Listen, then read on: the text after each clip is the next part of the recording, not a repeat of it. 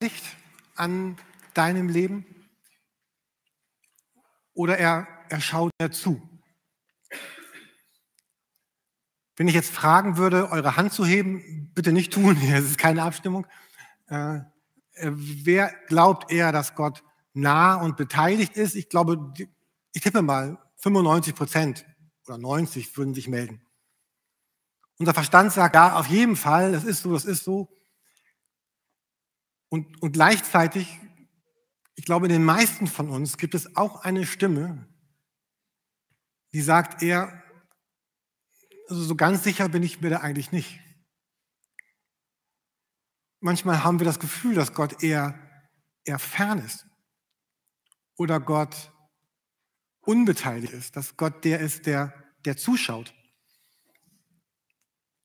Ich kenne das in mir, vielleicht kennt ihr das in euch nicht, diesen, diesen inneren Zwiespalt. Auf der einen Seite, ich bin ganz fest davon überzeugt, Gott ist nah, Gott ist hier, Gott ist gegenwärtig, Gott kümmert sich und, und gleichzeitig gibt es eine Stimme, die immer wieder kommt, die sagt, Gott ist fern, Gott ist weit weg, Gott kümmert sich nicht, Gott ist gar nicht interessiert. Ähm, und ich glaube, so ähnlich geht es uns auch mit, mit dem Satz, um, um den es heute Morgen in der Predigt geht. Wir sehen ihn hier auch an der Wand. Der Satz heißt, Gott ist immer da und immer am Werk. Gott ist immer da und Gott ist immer am Werk. Auf, auf der einen Seite würden wir alle dem zustimmen, sagen, natürlich ist klar, das ist der Grundlage des Christseins, Gott ist immer da, Gott ist immer am Werk. Und gleichzeitig gibt es aber auch diese Frage, ist, ist Gott wirklich immer da? Ist Gott, ist Gott wirklich immer am Werk. An, in seinem Leben sagt Jesus einmal einen Satz, wir lesen den in Johannes 5, Vers 17, da heißt es, Jesus antwortete ihnen, mein Vater wirkt bis jetzt und ich wirke auch. Jesus war total durchdrungen von diesem, von diesem Bewusstsein, dass, dass Gott der Vater da ist und dass Gott wirkt. Und er sagt, ich bin genauso da und ich ich wirke. Und Jesus war relativ entspannt. Oder vielleicht passt das Wort unaufgeregt besser. Jesus war relativ unaufgeregt, wenn er durch sein ganzes Leben hindurchging, weil er wusste, Gott ist da und er ist am Werk. In einer anderen Bibelübersetzung heißt dieser Bibelvers, mein Vater ist ständig am Werk und deshalb bin ich es auch. Und egal, ob Jesus jetzt für 4000 Leute Brot und Fische machte oder ob er die Kranken heilte oder ob er mit Leuten redete oder auch in den, in den bittersten Momenten seines Lebens war Jesus überzeugt davon, Gott ist immer da und Gott ist immer am Werk. Es schien ganz, ganz klar zu sein für Jesus, denn nur so konnte er so leben, wie er lebte.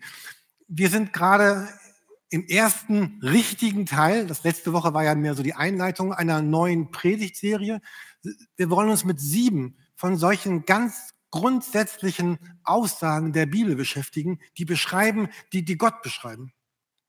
Wer, wer Gott ist, so unsere Predigtreihe heißt Grundsätze. Wir wollen uns sieben von diesen Grundsätzen anschauen, um, um dann auch zu wachsen, um zu leben, um aus diesen Grundsätzen heraus Entscheidungen zu treffen, neu zu fühlen, neu zu leben. Solche Glaubenssätze, von denen wir zutiefst überzeugt sind. Es soll sieben davon geben. Wer schon mal alle sieben lesen will, kann unserer Website unter Podcast gucken, dort stehen die, die sieben Predigtthemen. Und die Hoffnung ist, dass wir als Gemeinde gemeinsam von diesen Sätzen so geprägt sind und geprägt werden, dass sie in Zukunft auch unser Leben bestimmen. Sowohl das, was wir als gesamte Gemeinde tun, was unsere Hauskreise, Gruppen tun, aber auch was jeder Einzelne in seinem Leben einfach lebt. Und es ist ganz wichtig für unser Leben, dass wir solche richtigen Grundsätze in unserem Leben haben und falsche Grundsätze aussortieren. Äh, kurzer Exkurs, unser ganzes Leben ist ja geprägt von, von Grundsätzen, von Sätzen, an die wir glauben. Manche sind so vertraut, dass wir gar nicht mehr drüber nachdenken. So ein Satz könnte lauten, normalerweise, wenn ich abends ins Bett gehe, ich werde morgen früh wieder aufwachen. Oder ein anderer, die Erde dreht sich um die Sonne und auch um ihre Achse und deswegen wird nach einem Winter wieder ein Frühling kommen. Du sagst, ja, es ist logisch, es ist banal, äh, das ist jetzt nicht so toll, dass man damit jetzt so viel reden müsste, aber es ist ja nicht selbstverständlich. Das mit dem Aufwachen weißt du ja nur, weil du wieder aufgewacht bist. Und das mit dem Frühling nach dem Winter weißt du auch nur, weil vielleicht haben andere es dir gesagt oder du hast es selber schon erlebt. Wenn wir aber nicht wüssten, dass wir morgens wieder aufwachen, dann wäre das ziemlich schnell, äh, ziemlich schwierig, schlafen zu gehen. Ich hatte mal vor acht, neun Jahren abends so starkes Herzrasen, dass ich dachte, ich hatte wirklich Angst einzuschlafen, weil ich dachte, wenn ich jetzt einschlafe, ich bin morgen früh tot. Also das ist jetzt kein Witz, das dachte ich wirklich. Also ich war, bin noch abends zur Notfallpraxis, die dachten, ich wollte nur Drogen, aber ich wollte einfach irgendwas anderes. Also das war wirklich so. Also das war total, es war wirklich bedrohlich, in meinem Bett zu liegen und zu wissen, ich wache morgen vielleicht nicht wieder auf. Oder wenn wir nicht wüssten, dass nach diesem Winter ein Frühling kommt, wäre das total unvernünftig, in diesem Winter alle unsere äh, Lebensmittel aufzuessen, weil wir müssten die irgendwie noch strecken. Es gibt auch falsche Grundsätze. So, wenn ich zu allen Menschen nett und fair und aufrichtig bin, werden sie das zu mir auch sein. Oder wenn ich nur, oder wenn ich liebevoll mit einem Löwen spreche, wird er auch liebevoll über mich denken. Das mit dem Löwen, das wird tödlich enden, weil er wird dich wahrscheinlich auffressen. Und das mit den anderen Menschen wird auch nicht gut ausgehen. Weil es gibt einfach Menschen, die sind nicht wohlgesonnen, die sind nicht fair, die sind nicht authentisch. Und genauso ist es für unser Glaubensleben ganz wichtig, dass wir,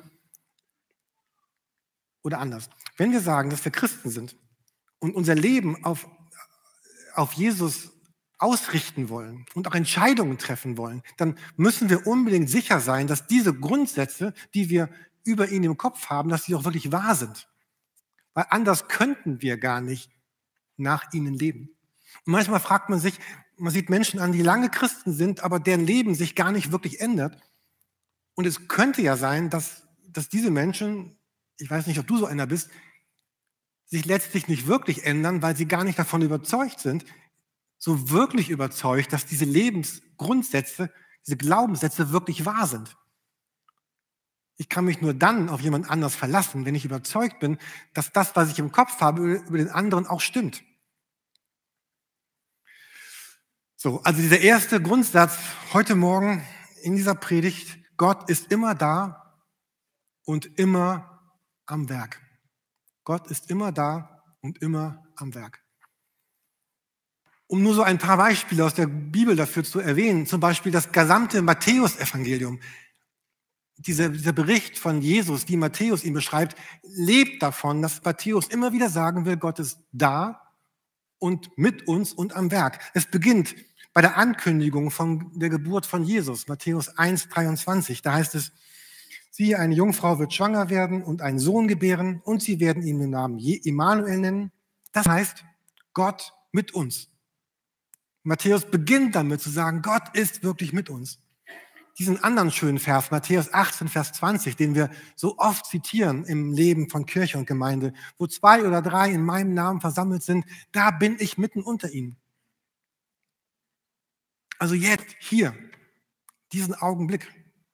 Ich weiß nicht, macht das Sinn, dass wir irgendwie einen Stuhl extra stellen? Weiß ich nicht. Also macht wahrscheinlich keinen Sinn, aber also ist das vielleicht der Stuhl von Jesus oder sitzt der da drüben neben Fose Rainer? Ähm, also äh, äh, hier ist er wirklich hier? Rüdiger, du suchst, also er ist, er ist, er ist da, also. Äh, oder, oder am Ende von, vom Matthäus-Evangelium. Diese starken Verse Matthäus 28. Jesus trat herzu, redete mit ihnen und sprach, mir ist gegeben alle Gewalt im Himmel und auf Erden. Und dann, siehe, ich bin bei euch alle Tage bis an der Weltende. Und, und der Ziel dieser und hundert anderer Texte in der Bibel ist, dass wir es tatsächlich glauben.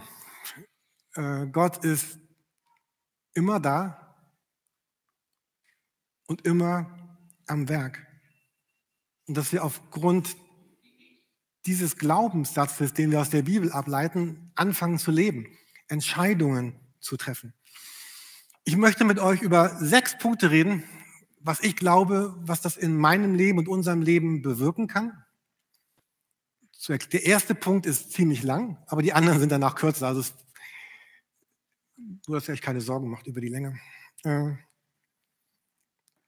der erste Punkt, diese, diese grundlegende Frage. Wenn wir uns fragen, warum kam Jesus auf diese Welt? Was ist die Mission von Jesus gewesen? Wozu kam er? Vielleicht erlebt ihr das auch manchmal im Urlaub. Ähm, gehe ich manchmal in Geschäfte rein und ich, ich will gar nichts. Ich bin einfach nur da. Und dann, wenn ich Glück habe oder Pech, kommt eine Verkäuferin, der Verkäufer sagt, was kann ich für Sie tun? Ach, danke, nichts, ich gucke nur raus. Warum, meine ich? Also, ich habe auch einen Satz für, für Dänemark gelernt, die verstehen ja oft kein Deutsch, dann kann man sagen, I'm just browsing around, thank you. Dann wissen die, okay, ich gucke nur, ich will nichts, ich browse around. So, warum war Jesus da? War er auch nur da, mal gucken, mal gucken, was passiert? Schauen wir mal. Es gibt eine, ein Fachwort dafür. In der Theologie spricht man von missionaler Theologie. Also missional bedeutet, was ist eigentlich der Auftrag, der, die Bestimmung, für die Jesus auf diese Erde kam? Und diese Frage ist auch für uns deswegen so wichtig, weil, weil Jesus später sagt, das, was mein Auftrag war, das übergebe ich jetzt euch als Kirche oder als, als, als Christen. Ich möchte gerne diesen Auftrag, diesen missionalen Auftrag äh, an euch weitergeben und würde gerne, dass ihr da weitermacht, wo ich aufgehört habe. Deswegen wäre das ganz wichtig für uns, auch diese Frage beantworten zu können, aber auch für unser eigenes Leben. Um, um äh, etwas sehr Komplexes, sehr einfach zu sagen, um diesen missionalen diesen Auftrag von, von Jesus zu beschreiben, wozu hat Gott der Vater Jesus in die Welt gesendet, dann könnte man sagen, Jesus war von einer Mission geleitet, die einfach formuliert so klingt, wie ihr es auch neben mir lesen könnt. Gottes Liebe kommt durch Jesus in die Welt, um Menschen mit Gott zu verbinden. Gottes Liebe kommt durch Jesus in die Welt, um Menschen mit Gott zu verbinden neu und immer wieder, vielleicht zum ersten Mal für einen Menschen oder wenn du schon 50 Jahre Christ bist, heute wieder neu. Und das ist diese erste ganz große Bedeutung, was es bedeutet. Gott ist immer da und immer am Werk. Er hat auch heute in diesem Augenblick den, das ganz tiefe Interesse, dich, dich wieder oder neu oder immer wieder mit Gott zu verbinden. Mhm. Letzte Woche hatte ich hier diese Geschichte von diesem verlorenen Sohn erzählt und da ist dieses Muster drin, dass, dass, der, dass der Vater aus dem Haus rausgeht, um, um zu seinem Sohn zu gehen. Und vielleicht kennt ihr diese Geschichte am, am Anfang der Zeit in diesem Garten Eden, da hat Gott so einen Garten geschaffen, um mit Menschen gemeinsam zu leben und dann, dann brechen ja die Menschen diese Gemeinschaft, sie, sie, sie stoppen sie praktisch und dann verstecken sie sich vor Gott. Also am Beginn der Menschheitsgeschichte war es nicht so, dass sich Gott irgendwie von den Menschen zurückgezogen hat, weil sie irgendwie so böse oder so schlecht oder so komisch waren, sondern die Menschen ziehen sich zurück, weil sie es gar nicht aushalten können, mit Gott zusammen zu sein. Und dann gibt es so eine, eine Frage, dann kommt Gott zu diesen Menschen oder in diesen Garten und er fragt sie eine Frage und er, diese Frage ist so der rote Faden für alles, was Gott in der Geschichte der Menschheit getan hat. Er er fragt nämlich die beiden, wo seid ihr? Oder er sagt, Adam, wo bist du? Gott fragt diese Frage, wo, wo bist du? Adam und Eva hatten sich versteckt und Gott kommt sie suchen. Nicht Gott hat sich versteckt, sondern die Menschen haben sich versteckt. Und deswegen ist es so wichtig für, für unser Leben. Manchmal haben wir auch so eine Haltung, oh, ich müsste mich irgendwie vor Gott verstecken oder ich müsste irgendwas, was ich tue oder was ich bin oder wie ich mich verhalte oder wer ich bin, ich müsste mich vor Gott verstecken. Und Gott sagt, Jürgen, wo bist du? Wo bist du? Wo steckst du? Was machst du?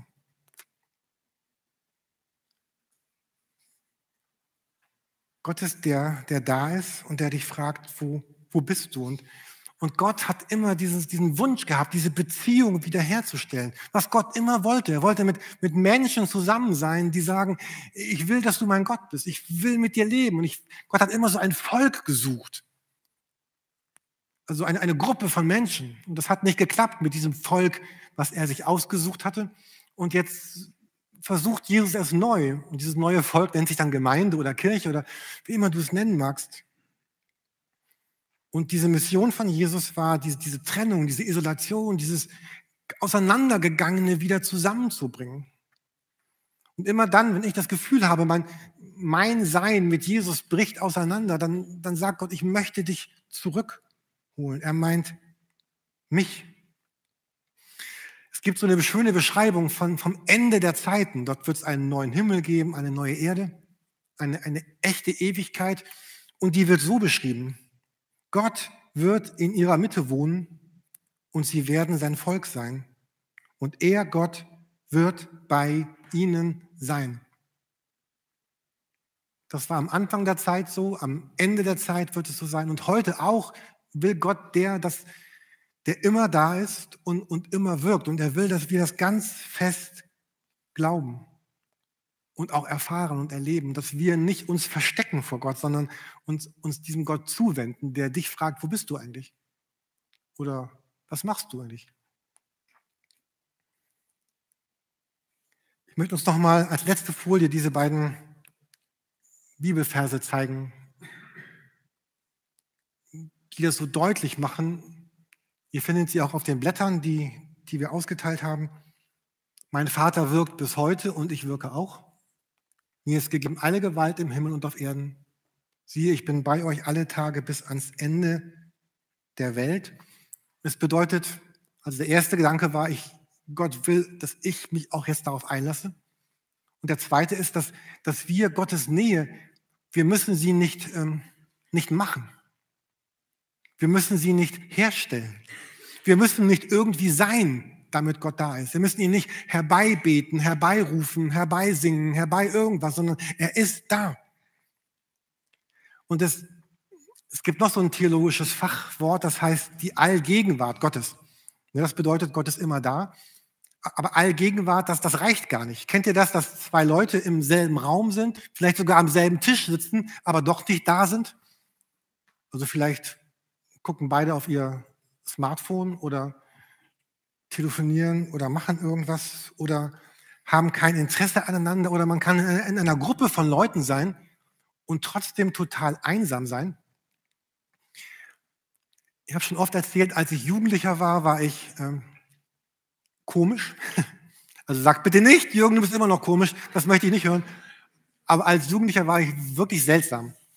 Und ich habe äh, in so einem Jugendorchester gespielt, was auch ziemlich gut war. Und ich durfte da Klarinette spielen, das war ganz schön. Aber ich war, wie gesagt, seltsam und dieses Orchester war auch nicht so besonders, dass sie jetzt so jeden neuen so, ach, schön, dass du da bist, wer bist denn du? Also nicht so wie wir als Kirche, sondern so mehr so ein bisschen. Und das Schlimmste waren die Pausen. Keiner wollte mit mir reden. Ich war ja schüchtern und bescheiden, habe keinen angesprochen. Das war furchtbar. Da waren 100 Leute und, und Jürgen browsed around einsam. Heute lache ich auch, aber damals war das wirklich schlimm. Also nur der Gedanke, dass jemand da ist, heißt noch nicht, dass er auch da ist, also dass er für mich da ist. Und dieser Satz sagt eben, Gott ist immer da und er ist immer am Werk. Es ist kein abstraktes Prinzip, keiner der zwölf Glaubenssätze, Gott ist allgegenwärtig, sondern Gott ist da, jeden Augenblick. Ich muss ihn nicht herbeibeten, er ist schon da. Jesus hat mal gesagt, ich tue das, was ich den Vater tun sehe. Also er, er, er musste nicht, es war so klar, Gott ist da und ich verbinde mich mit ihm. Gott ist immer da und immer am Werk. Mein dritter Gedanke ist, dass ich habe das eben schon mal so angedeutet, dass wenn ich sage, ich bin Christ, dann heißt es auch, dass ich auch dieses, dieses neue Leben leben möchte. Also wenn es wahr ist, dass die Mission von Jesus war, die Liebe Gottes in die Welt zu bringen und Menschen mit Gott zu verbinden, dann will er aber auch mein Leben mit Gott verbinden und dann muss das auch Folgen haben. Und Glaube ist, ist nicht etwas, was einfach so geschieht. Ich habe letzte Woche einen Satz gelesen und möchte ihn euch gerne weitergeben. Jemand sagte, ich selber entscheide, wie viel von Jesus ich in meinem Leben haben möchte. Ich selber entscheide, wie viel von Jesus ich in meinem Leben haben möchte. Das heißt, all das, was Jesus mir geben will, geschieht nicht automatisch, sondern es hängt an, an meinem auch Wollen. Wenn Gott sagt, ich bin immer da und immer am Werk, dann geht es darum, dass ich sage, ja Gott, ich will das auch. Und nicht, ich mache so weiter wie immer. Wenn, wenn Gott dich herausfordert, komm Jürgen, geh mal ein bisschen mehr nach rechts. Und ich sage, nee Gott, links ist doch toll. Also ich meine jetzt nicht politisch jetzt. Ähm und ich sage, ich, nee, ich will aber nicht dahin. Dann, äh, ja, was soll Gott tun? Also zwingen wird er mich nicht. Also, ähm, also Jesus sagt, ich, ich möchte dich gerne verändern. Lässt du dich darauf ein? Und ich frage mich, was für ein Leben wäre möglich, wenn, wenn Jesus der ist, von dem er sagt, dass er es ist. Und wenn er die Kraft, die hier beschrieben ist, tatsächlich für mein Leben benutzen möchte, was wäre denn alles möglich, wenn ich es ihm zutraue?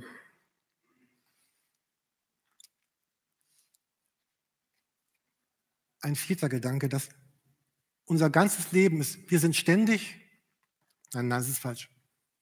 Wir sind immer wieder bedroht bedroht von Menschen. Man bekommt schlechte Nachrichten, Sätze, die unter die Gürtellinie gehen, jemand spielt sie übel mit, man gibt dir Versprechen, man zieht sie zurück, man, man sagt, deine Zeit ist vorbei, du bist raus, ich möchte dich nicht. Äh, unfair, unsauber, unter der Gürtellinie. Und kennt ihr das, wenn man so, wenn sich dieser ganze Magen zusammenzieht oder wenn man Schmerzen in der Brust hat oder der ganze Kopf heiß ist, weil Leute so, die so Sachen vor den Latz knallen. Es gibt ganz viele Arten, darauf zu reagieren. Aber wie wäre das denn, diese eine Art neu zu entdecken? Okay, wenn das jetzt gerade so schlimm ist, was heißt denn das, dass Gott auch jetzt immer da ist und auch jetzt am Werk ist? Wie kann ich dann umgehen mit, mit der Angst, die ich plötzlich spüre? Wie, was bedeutet das für meine Bitterkeit, für meine Wut, für meinen Groll, für all das, was kommen will? Vielleicht ist Gott gerade da gegenwärtig in, in Momenten, die wir als Bedrohung und, und Angriff und als, als Verletzung empfinden, dass Gott sagt zu Jürgen, ich, okay, das ist jetzt so, daran können wir nichts mehr ändern, aber ich bin jetzt da und am Werk, und zwar in dir. Ob wir nicht ganz anders lernen könnten zu leben mit all diesen bedrohlichen Dingen, die uns zugemutet werden. Mein vorletzter Gedanke ist ein bisschen so ähnlich, aber noch anders. Es geht um das Leid. Wir alle erfahren auch das Schwere in unserem Leben. Und es gibt Momente, da haben wir das Gefühl, dass Gott gegenwärtiger ist und andere Momente, wo wir das Empfinden haben, da habe ich zu Beginn drüber gesprochen, dass Gott vielleicht doch gar nicht so ganz da ist. Wo uns einfach das Schwere zugemutet wird. Wir erleben Krankheit. Wir erleben Verlust. Lebensträume zerbrechen. Es gibt so viele Arten des Schmerzvollen. Ich verliere meine Arbeit. Eine Sehnsucht meines Herzens erfüllt sich nicht. Es ist vielleicht finanziell eng in unserem Leben. In meiner Familie, Eltern, Kinder, Verwandte ist irgendwas ganz Schweres. Und mein Herz droht zu brechen an dem Schweren. Gott ist immer da und immer am Werk. Ich habe letzte Woche diesen Psalm 121 gefunden neu. Ich hebe meine Augen auf zu den Bergen, woher kommt mir Hilfe? Meine Hilfe kommt vom Herrn, der Himmel und Erde gemacht hat. Er wird deinen Fuß nicht gleiten lassen und der dich behütet, schläft nicht. Siehe, der Hüter Israels schläft noch schlummert nicht. Genau, Gott schläft nicht, denn Gott ist ja immer da und immer am Werk. Und und oft ist das, was ja im Leben von anderen Menschen viel einfacher zu erkennen. Es ist oftmals für uns viel einfacher, mit anderen über ihr Leben zu sprechen und zu sehen, guck, schau mal hier, Gott ist da am Werk und Gott ist hier am Werk und, und Gott hält und Gott trägt dich. Es ist oft einfacher, anderen das, so etwas zuzusprechen. Deswegen brauchen wir auch andere, die in unserem Leben sein dürfen. Und es ist viel schwerer, das für mich selber zu glauben und zu sehen. Und wir müssen das lernen, das auch auf uns selbst zu übertragen, das für uns selber zu glauben. Und vielleicht magst du ja auch diese Entscheidung treffen, dir eine andere Person zu suchen, der du das Recht gibst, in dein Leben hineinzusprechen. Wir, wir brauchen jemand anders, der uns, uns hilft, uns selber anzugucken. Vielleicht kann das ein Freund sein, vielleicht ein Lebenspartner oder vielleicht auch jemand, der nicht dein Freund ist und nicht dein Lebenspartner, wo du sagst, ich möchte mich gerne mit dir zusammentun. Lass uns alle zwei Wochen treffen und uns unser Leben anschauen und hineinreden, in, gegenseitig in unser Leben hineinreden. Weil alleine ist es sehr schwer, das zu lernen. Werbeblock dieser Predigt, suche irgendjemanden, dem du das Recht gibst, auch deine Schattenseiten zu sehen, deine dunklen Seiten, deine verletzten Seiten, deine verletzlichen Seiten zu sehen.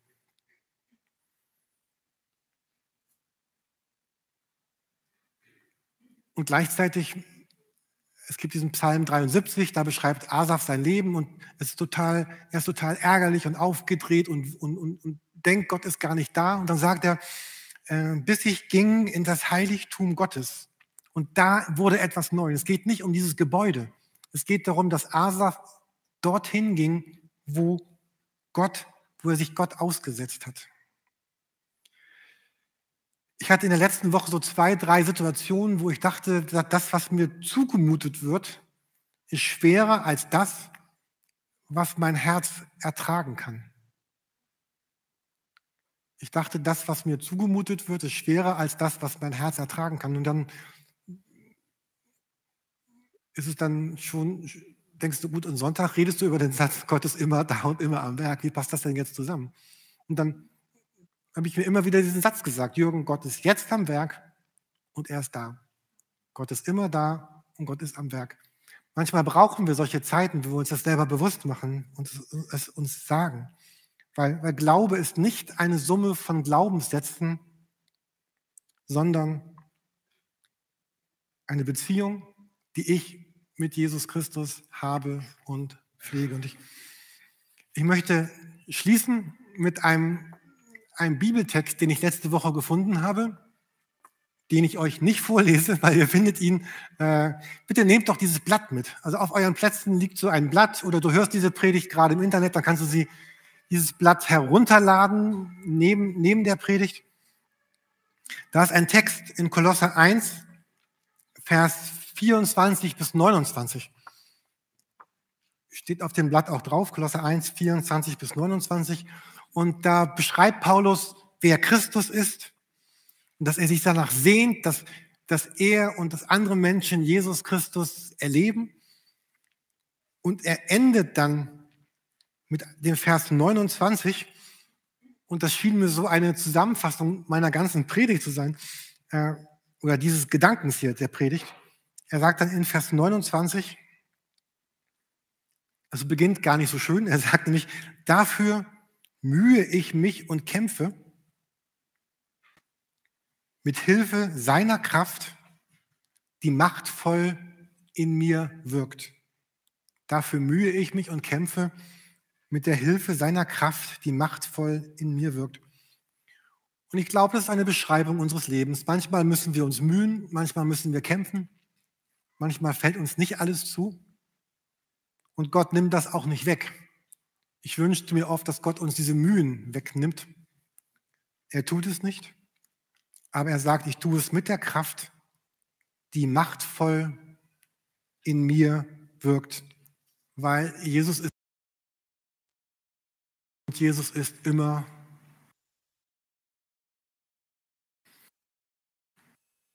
ein gemeinsam das, das Abendmahl jetzt zu feiern.